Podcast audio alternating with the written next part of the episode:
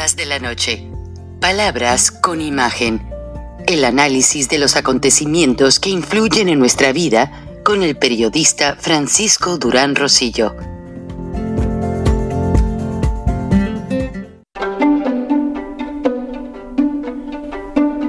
Frank Durán Rosillo eh, te saluda y los saluda a todos ustedes, su amiga María Celeste Raraz, para invitarlos a que se suscriban a mi canal de YouTube María Celeste Raraz, tal como mi nombre, donde les informo todas las semanas eh, sobre entrevistas que tienen un tema que ayuda a mejorarnos como personas y de paso son interesantes.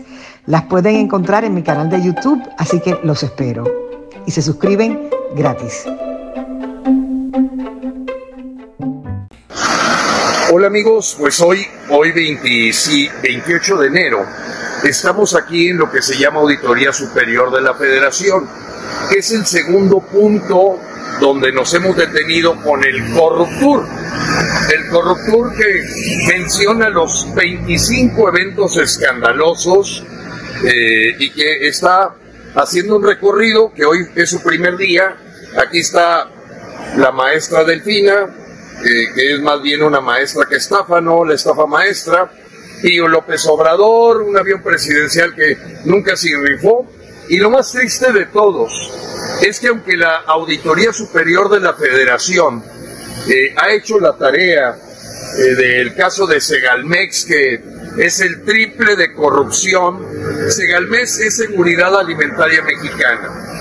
Y bueno, aquí ustedes lo que pueden observar en el Corruptur es que estamos refrescando la memoria de los mexicanos de la terrible situación que vivimos de corrupción, de mentiras. Y parte del problema es que las auditorías deben de tener dientes, deberían ya de haber metido a la cárcel al señor Pío, a López por andar rifando cosas que no existen, eh, la maestra Delfina y del otro lado pues de la camioneta que viene haciendo la invitación al próximo domingo 29 de enero, pues lo que trata de expresar es que necesitamos estar presentes en el Zócalo a las 11 de la mañana. Realmente esa es la intención de que este corruptor sea la antesala y en estos momentos y los siguientes cinco días va a estar manifestando pues cómo este gobierno es el más corrupto que ha habido en la historia. Bienvenidos, audiencia maravillosa, tanto de radio AM, FM, como de plataformas sociales, YouTube, Spotify TV y 39 plataformas más. Estamos una vez más en charlas de la noche, palabras con imagen. Pues ¿Qué les pareció este camioncito también decorado por el ingeniero Lozano, que anduvo hoy dando vueltas por toda la Ciudad de México, porque con su decoración, pues deja evidente el, como él dice, los 25 eventos más trascendentes de la corrupta administración de Andrés Manuel López Obrador. Y el corruptor, eh, o sea, corrupt de corrupto y tour de paseo, de tour, eh, pues está muy bien montado, es un concepto muy original y muestra a los habitantes de la Ciudad de México un día antes del plantón en el Zócalo, pues la verdad en cuanto a por qué Frena está determinado a sacar a López del poder, porque si se queda los dos años que le quedan, va a acabar con todo. Y entonces sí, como dice el ingeniero, sálvese quien pueda. Y al final de esta charla, les voy a poner una gráfica sobre cómo los países suben y bajan en cuanto a su Producto Interno Bruto. Y está hecho desde el año 1903, que se empezó a medir el Producto Interno Bruto a nivel mundial, hasta el año 2026, de acuerdo, de acuerdo a las proyecciones. Pero entrando en materia, pues como yo les decía ayer, mi audiencia me manda muchas cosas y me mandan material, fotos, etcétera. ¿Qué les parece? ¿Qué les parece esta imagen? A ver, permítanme para que se quite. Ándele. ¿Qué les parece esta imagen? No son las obras emblema de Andrés Manuel López Obrador. Lamentablemente. En la siguiente imagen se ve el control sobre los pandilleros de las maras salvatruchas. Hay ya 45 mil pandilleros en cárcel y El Salvador ha disminuido la violencia y el atraco de las bandas criminales a grado tal que ya las jovencitas salen en shorts a bailar a las calles y nadie las molesta. Y hay decenas de videos en el Internet. El Salvador yo lo he visitado muchas veces como corresponsal, como periodista, he entrevistado presidentes en ese país, José Napoleón Duarte, Alfredo, mm, perdón, Cristiani, y varios personajes políticos, el Pollo Samayoa, Jorge Villacorta del Frente, eh, pues Parabundo Martí para la Liberación Nacional, etcétera, etcétera. Pero les hablo de Bukele. El presidente Nayib Bukele que aunque es un país muy pequeño, El Salvador, este país pues tiene un rango de violencia que en mucho era superior al de México. Incluso yo estuve en El Salvador en plena guerra. Luego se acabó la guerra y llegaron las maras salvatruchas. Incluso fueron llegaron a ser un dolor de cabeza para el FBI en los Estados Unidos. ¿Qué sucede? Donald Trump se comunica con Nayib Bukele y le dice que controle el crimen. Y él verá la manera de mandarle maquiladoras y fuentes de empleo. Pues Nayib Bukele no se hizo esperar, o sea, él se fue al acto de decir, ah, bueno, tengo esta oportunidad, lo voy a hacer, y lo hizo y lo está logrando.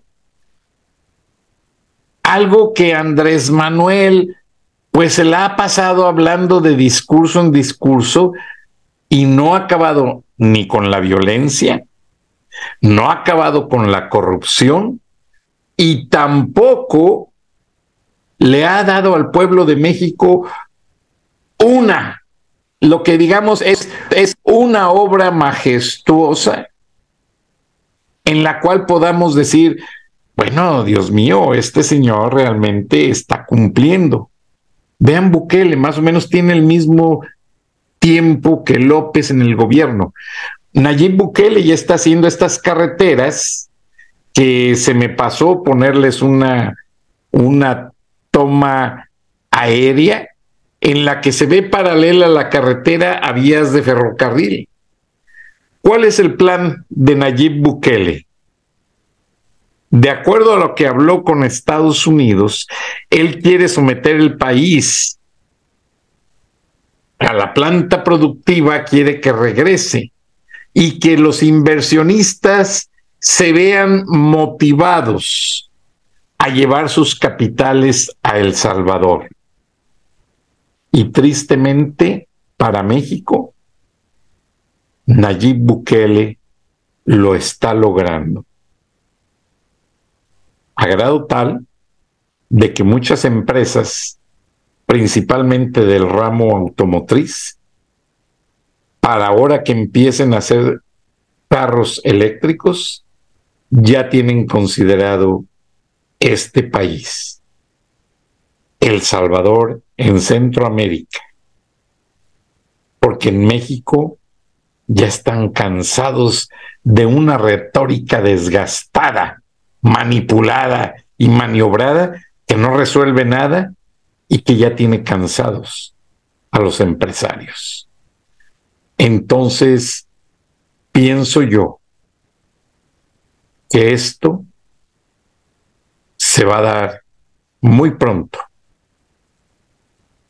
antes de que lo López Obrador se dé cuenta, El Salvador va a empezar a tener ensambladoras de autos que estaban en México, en Silao y en Coahuila, y ni cuenta se va a dar, porque este señor se la pasa hablando en su mañanera, no dice nada, no resuelve nada, es un viejo decrépito que realmente lo que trae en su cabeza es el ¡Fuchicaca! Eso es todo lo que tiene tristemente el presidente mexicano. Y ni él, ni su comitiva, ni los diputados y senadores, eh, senadores, llámense del partido que se llamen, ninguno sirve para nada.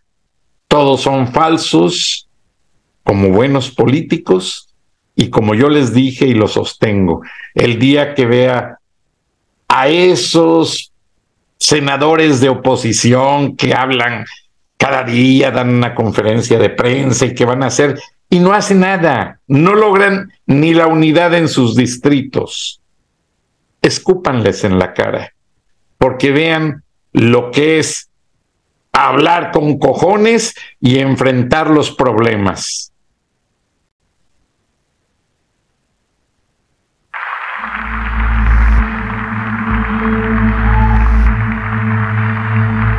Estoy aquí para decirle todo a todos algo que muchos pensaron que era imposible.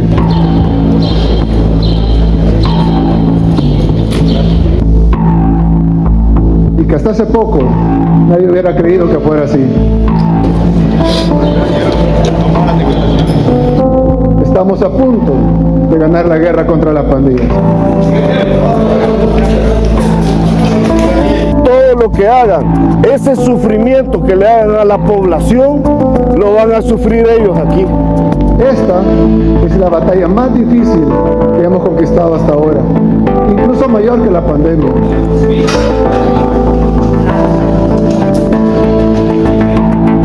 Y vamos a seguir luchando para ganarla con toda nuestra fuerza.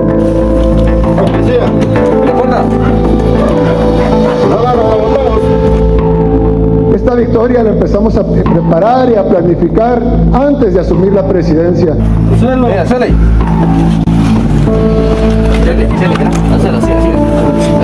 Y dimos el primer paso 19 días después, el 20 de junio de 2019, cuando lanzamos el Plan Control Territorial.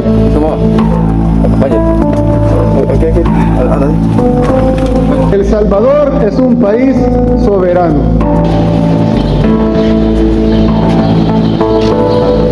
Y ese mismo mensaje va para nuestros amigos y no tan amigos de la comunidad internacional. No vamos a permitir a que vengan a nuestra casa a decirnos qué hacer o a darnos órdenes.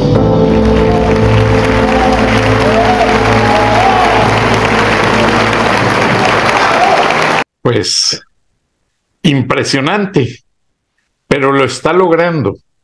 Ahora, yo les hablo de lo siguiente. Aunque El Salvador es un país pequeño, tiene una geografía muy accidentada. El puente El Oro, que atraviesa el río Lempa, fue dinamitado por la guerrilla y derribado, y les tomó años poder volverlo a reconstruir. Ahora el pueblo salvadoreño se reconstruye solo y Bukele ha sabido manejar también la relación con Estados Unidos, y ya tiene, ahora sí como decimos en el término de, negocios, apalabradas cinco grandes maquiladoras. Eso significa una gran cantidad de empleos bien pagados para las familias salvadoreñas. Y su plan, se los explico porque él no está tenido y se lo dijo a López Obrador. Él no está tenido al plan de sembrando vida. A él no le interesa que le regalen el dinero. De hecho, los árboles llegaron la primera vez, no volvieron a llegar, pero el pueblo salvadoreño, pues de las matitas hizo más plantitas y han seguido sembrando. El Salvador es un vergel, es una tierra muy fértil, principalmente las montañas, el café, eh, tiene una técnica muy interesante de cómo se siembra y pues bueno, en ocasiones allá circula el colón, la moneda oficial, pero a mí me, ha impresionado la última vez que estuve de que ves más dólares circulando en las calles que colones, pero allí pues no creo que sea lavado, más bien El Salvador tiene una gran cantidad de ciudadanos trabajando en Estados Unidos. Pero Nayib Bukele tiene un deadline, una fecha que cumplir y parece ser que está muy interesado en lograrlo. Qué bueno, se lo merecen. Me duele por, por mi México, que López Obrador está dejando ir las grandes oportunidades y otros países más pequeños las van a aprovechar. Y el día que, que López se dé cuenta que todas sus estupideces no sirven de nada, eh, Salinas Pliego está saqueando el país, por eso está feliz y lo apoya. Emilio Azcarra Gallín está saqueando el país, por eso lo apoya. Los dueños, los González, los dueños del grupo Milenio, también se están enriqueciendo, por eso lo apoyan. Los hermanos Junco de la Vega y Carlos Slim, por eso lo apoyan y por eso no dice nada y que el pueblo se chingue. Esa es la mentalidad de esos mierdas dueños de medios de comunicación no sirven para nada. Pueblo de México, el día que López se vaya, quemen todos esos medios mierdas que no ayudan al pueblo, solamente lo están educando y, con una mentalidad de analfabetismo político. El analfabetismo político está de manera subliminal en todas esas novelas pendejas, en todos esos narcocorridos, en todas esas narconovelas y estupideces. La televisión en México es una porquería. No sirve de nada. Con respeto a algunos colegas periodistas, pero ya todos, ese lo que venden los medios masivos en México es su silencio y se lo venden a López Obrador. A Bukele lo critican diciendo que el, el, mando de las pandillas ahora el terror lo tiene Bukele en las manos, con tanto policía y tanto soldado. Pero yo conozco a las gentes que intercedieron en el negocio con Donald Trump y Nayib Bukele. Y Estados Unidos le dijo, como le dijeron a López, ¿eh? Ayúdanos a controlar las pandillas y te vamos a traer maquiladoras, no te fallamos. Bukele está cumpliendo. López no ha cumplido nada, está traicionando a los Estados Unidos y López Obrador, antes que traicionar a Estados Unidos, eh, se está traicionando a sí mismo, al pueblo de México y todos esos dueños de medios masivos a nivel digital, todos esos blogueros, por ejemplo, ayer les hablé de la historia del norte de Monterrey y el grupo Reforma.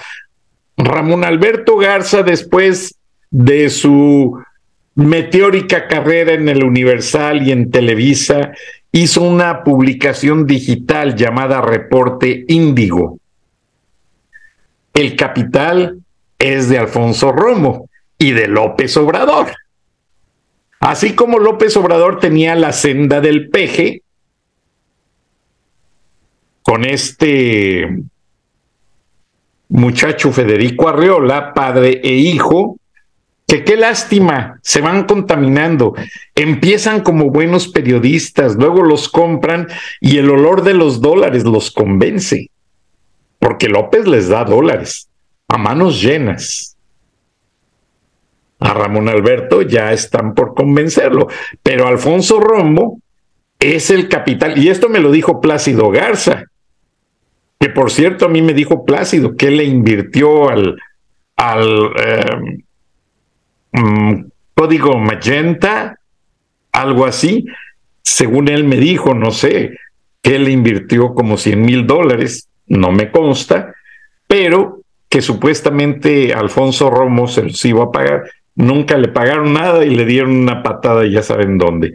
Qué lástima, porque Plácido, pues pese a que Tuvimos diferencias, pero Plácido es dedicado como periodista, es profesional, le pone ganas.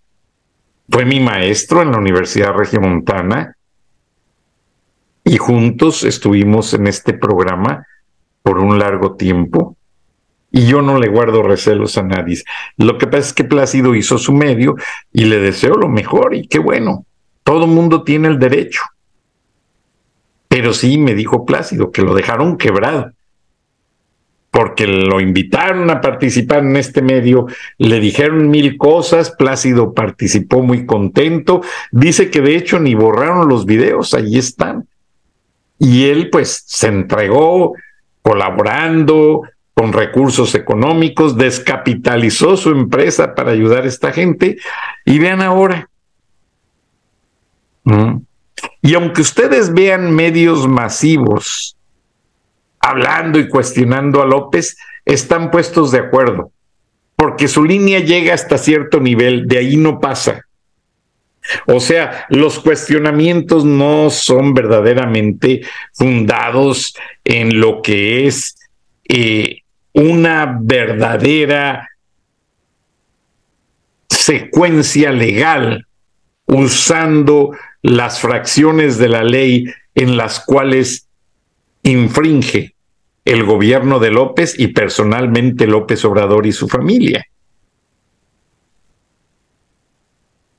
Pero los medios no siguen. Los senadores reclaman, pero no llenan la denuncia, no la ponen ante la autoridad competente para que se le dé seguimiento, se ventile, se desahogue una averiguación. Nadie. Nadie lo hace. Ahora, me preguntan por qué no menciono la situación que pasa en el DF entre una alcaldesa de la comunidad Cuauhtémoc del centro y eh, Claudia Sheinbaum. Todo esto son títeres de López Obrador. El caso de García Luna es para distraer las iniciativas que está metiendo en lo oscurito para acabar de quedarse con el control absoluto de México. Y Claudia Sheinbaum no va a ser la candidata presidenta. Tampoco Ebrard. López quiere quedarse hasta que el cuerpo aguante, como Fidel Castro. De hecho, de muy buena fuente, ya los médicos que atienden a López ya no son médicos militares. Ya son un grupo de médicos de Miami que lo atienden en secreto, le tienen todo controladito y Andrés Manuel López Obrador, pues le hacen su diagnóstico y le calculan ahí, pues fácilmente otros, otro tiempecito si se cuida. Si se fijan, ya López ya le bajó a la fritanga. Ya no come tanto en fondas. ¿Por qué? Porque eso sí los doctores lo alertaron de un infarto por el colesterol alto y la diabetes. Mm. Cuando López se subió a la bestia la semana pasada, La bestia trae una, una cantidad de sensores que la gente ni cuenta se da. Te checan el ritmo cardíaco, la glucosa, y te dan un cuadro clínico claro, preliminar, no es exacto, pero Estados Unidos ya sabe cómo está López y hasta dónde puede llegar. Y es viejo corrioso, ¿eh? honestamente. La persona que me pasó el dato es un viejo corrioso. Entonces, aguas, porque si se cuida, hay López para un ratito más, no un rato largo, pero sí un rato más. Ahora, vamos a poner en comparativo los gobiernos de Centroamérica para los que López pidió más dinero, porque no es un desvergonzado, se ha saqueado al pueblo de México y quiere más dinero, y pues de dónde lo quiere sacar? De las remesas y de Estados Unidos, del gobierno americano.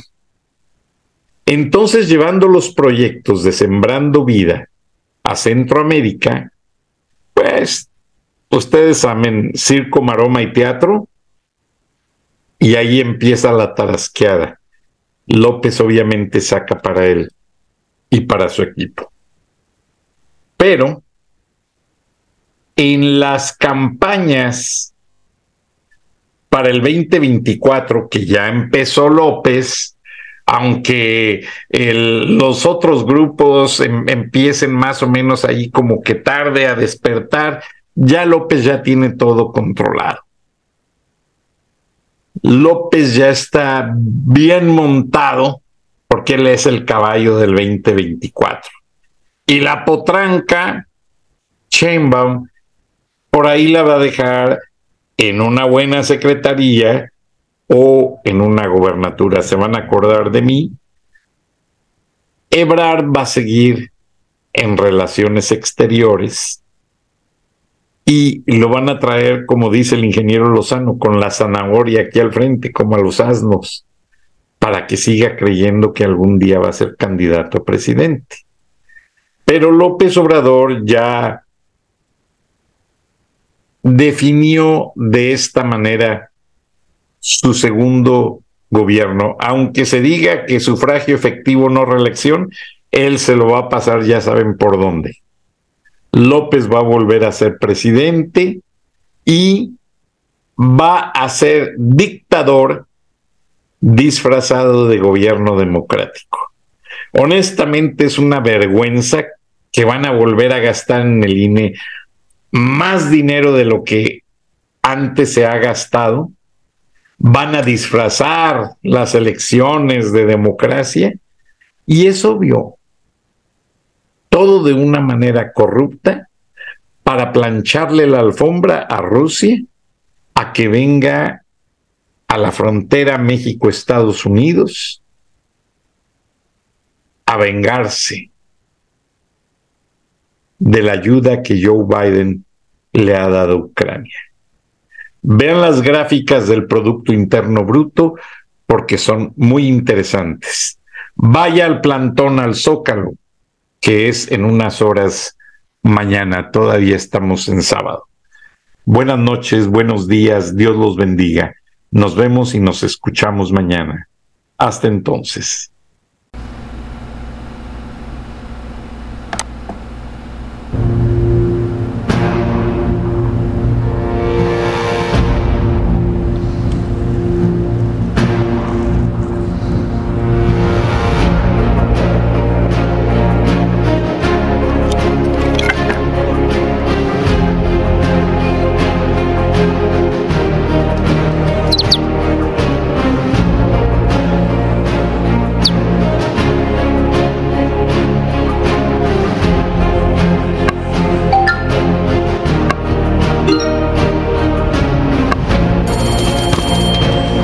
Amigos, pues en este video que empieza desde 1903, la fecha está en, en la parte de en medio, bajo el círculo rojo, y dice gráficamente cómo va creciendo el Producto Interno Bruto a nivel mundial.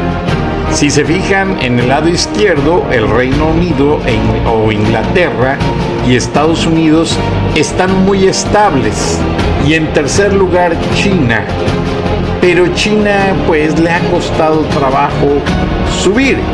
Sin embargo, fíjense a partir de los años 80, a final de los 80, los 90, cuando el presidente Clinton hace 35 años, después de la crisis de la plaza de Tiananmen, aquella crisis en la que estudiantes y sindicatos paralizaron eh, al gobierno tratando de enfrentarlo y el ejército chino metió sus tanques y las cámaras del mundo estaban atentas al suceso, bueno, pues ese suceso para resolverlo, Estados Unidos, que no le correspondía, declaró a China, el presidente Clinton, la nación más favorecida. En los años 70 y 60, todas las áreas rurales de China no tenían carreteras con pavimento, no había carros, todo el mundo se movía en bicicleta y fue a raíz de esa declaración, de declarar a China la nación más favorecida, cuando China empieza a despegar, la China comunista. Y también la Unión Soviética empieza a despertar una vez que se empezaron a hacer los cambios de la perestroika que significaba la revolución para la Unión de Repúblicas Socialistas Soviéticas.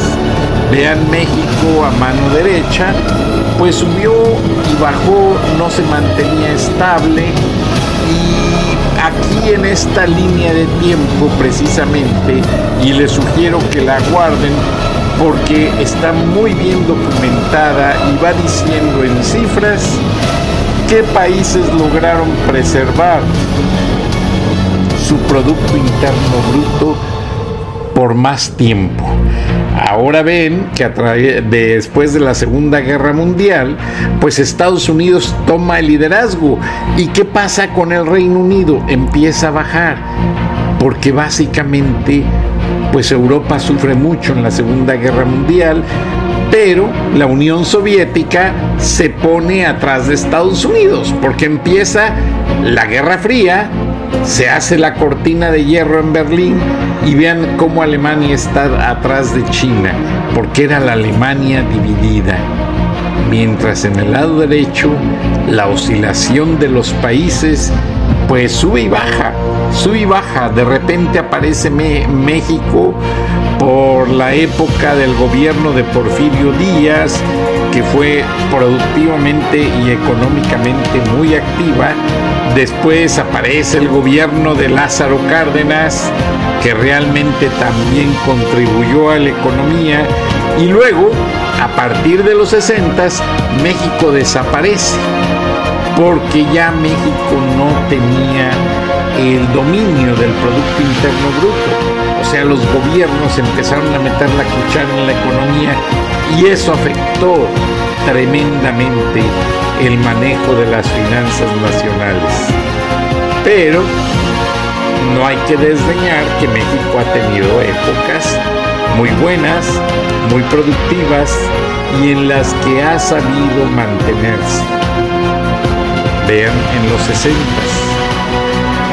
como Polonia empieza también a subir, Japón, ya después del ataque de Hiroshima y Nagasaki, que se empieza a levantar de las cenizas, Japón empieza a subir. Alemania, China le tienen sorprendido. Estados Unidos pues ha mantenido su pujanza económica porque a los norteamericanos eso les preocupa demasiado. Ellos no quieren que su economía caiga y ellos hacen mucho por evitar que la economía tenga un mal manejo. Ahora vean cómo Argentina empieza a subir y bajar porque vienen las crisis económicas de Alfonsín, de las dictaduras, los cacerolazos, una gran cantidad de problemas. Y empiezan los ochentas y allí es donde China, ya después de esta crisis de la plaza de Tiananmen, observenlo, ya está, eh, eh, está subiendo China, está detrás de Japón, la Unión Soviética empieza también a subir y todo lo que se perfila como potencia mundial está subiendo en el lado izquierdo de esta gráfica. Porque son los avances, los pasos seguros de las economías mundiales. Ahora, no quite el ojo también de las economías emergentes. En este momento vamos a ver cómo la bandera de la India empieza a aparecer por ahí una economía emergente. Italia, otra economía emergente. Y los países que integran la comunidad europea, pues empiezan a subir tremendamente a raíz de que empieza toda la Unión Europea a tener el euro como moneda única. Bueno, el único que no entró a este plan fue el Reino Unido. Ellos tienen sus razones, pues la libra esterlina siempre ha sido muy poderosa. Pero vean cómo el Reino Unido bajó casi al sexto lugar. Vamos a ver. 3, 4, 5, 6. Al séptimo lugar el Reino Unido. Me equivoqué por un lugar. Pero todo esto empieza a subir, a bajar y a partir de este 2023 la economía va a tener saltos exabruptos a nivel mundial. No podemos permanecer ajeno a ello porque cada cambio que la economía dé en los Estados Unidos va a afectar al resto de Latinoamérica. Entonces, México ya tiene bastantes problemas económicos y si no mejora su Producto Interno Bruto, México no va a mejorar su posición económica nunca. Ya en el 2014, 2015, a ocho años, vean cómo Estados Unidos recupera su liderazgo China está detrás y China sube en el 2017. ¿Por qué? Porque aunque fue temporalmente, China empieza a dominar el sector maquilador. Le quita grandes lugares de maquila a México y China ya desde entonces empieza por tratar de apoderarse de Taiwán, de Taipei y los territorios y aparte empieza a tratar de dominar lo que es el mar de China. Interesante y les presentaré otro próximamente. Muchas gracias.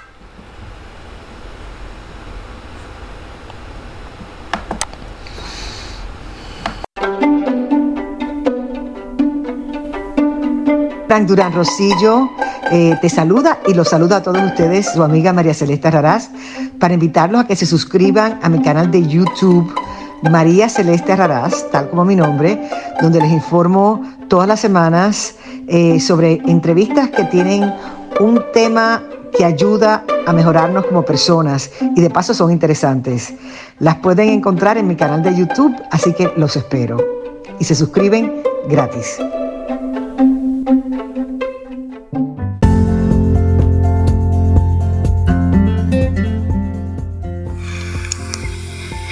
Escuchaste el análisis de la noticia, transparente como el agua, con el periodista Francisco Durán Rosillo.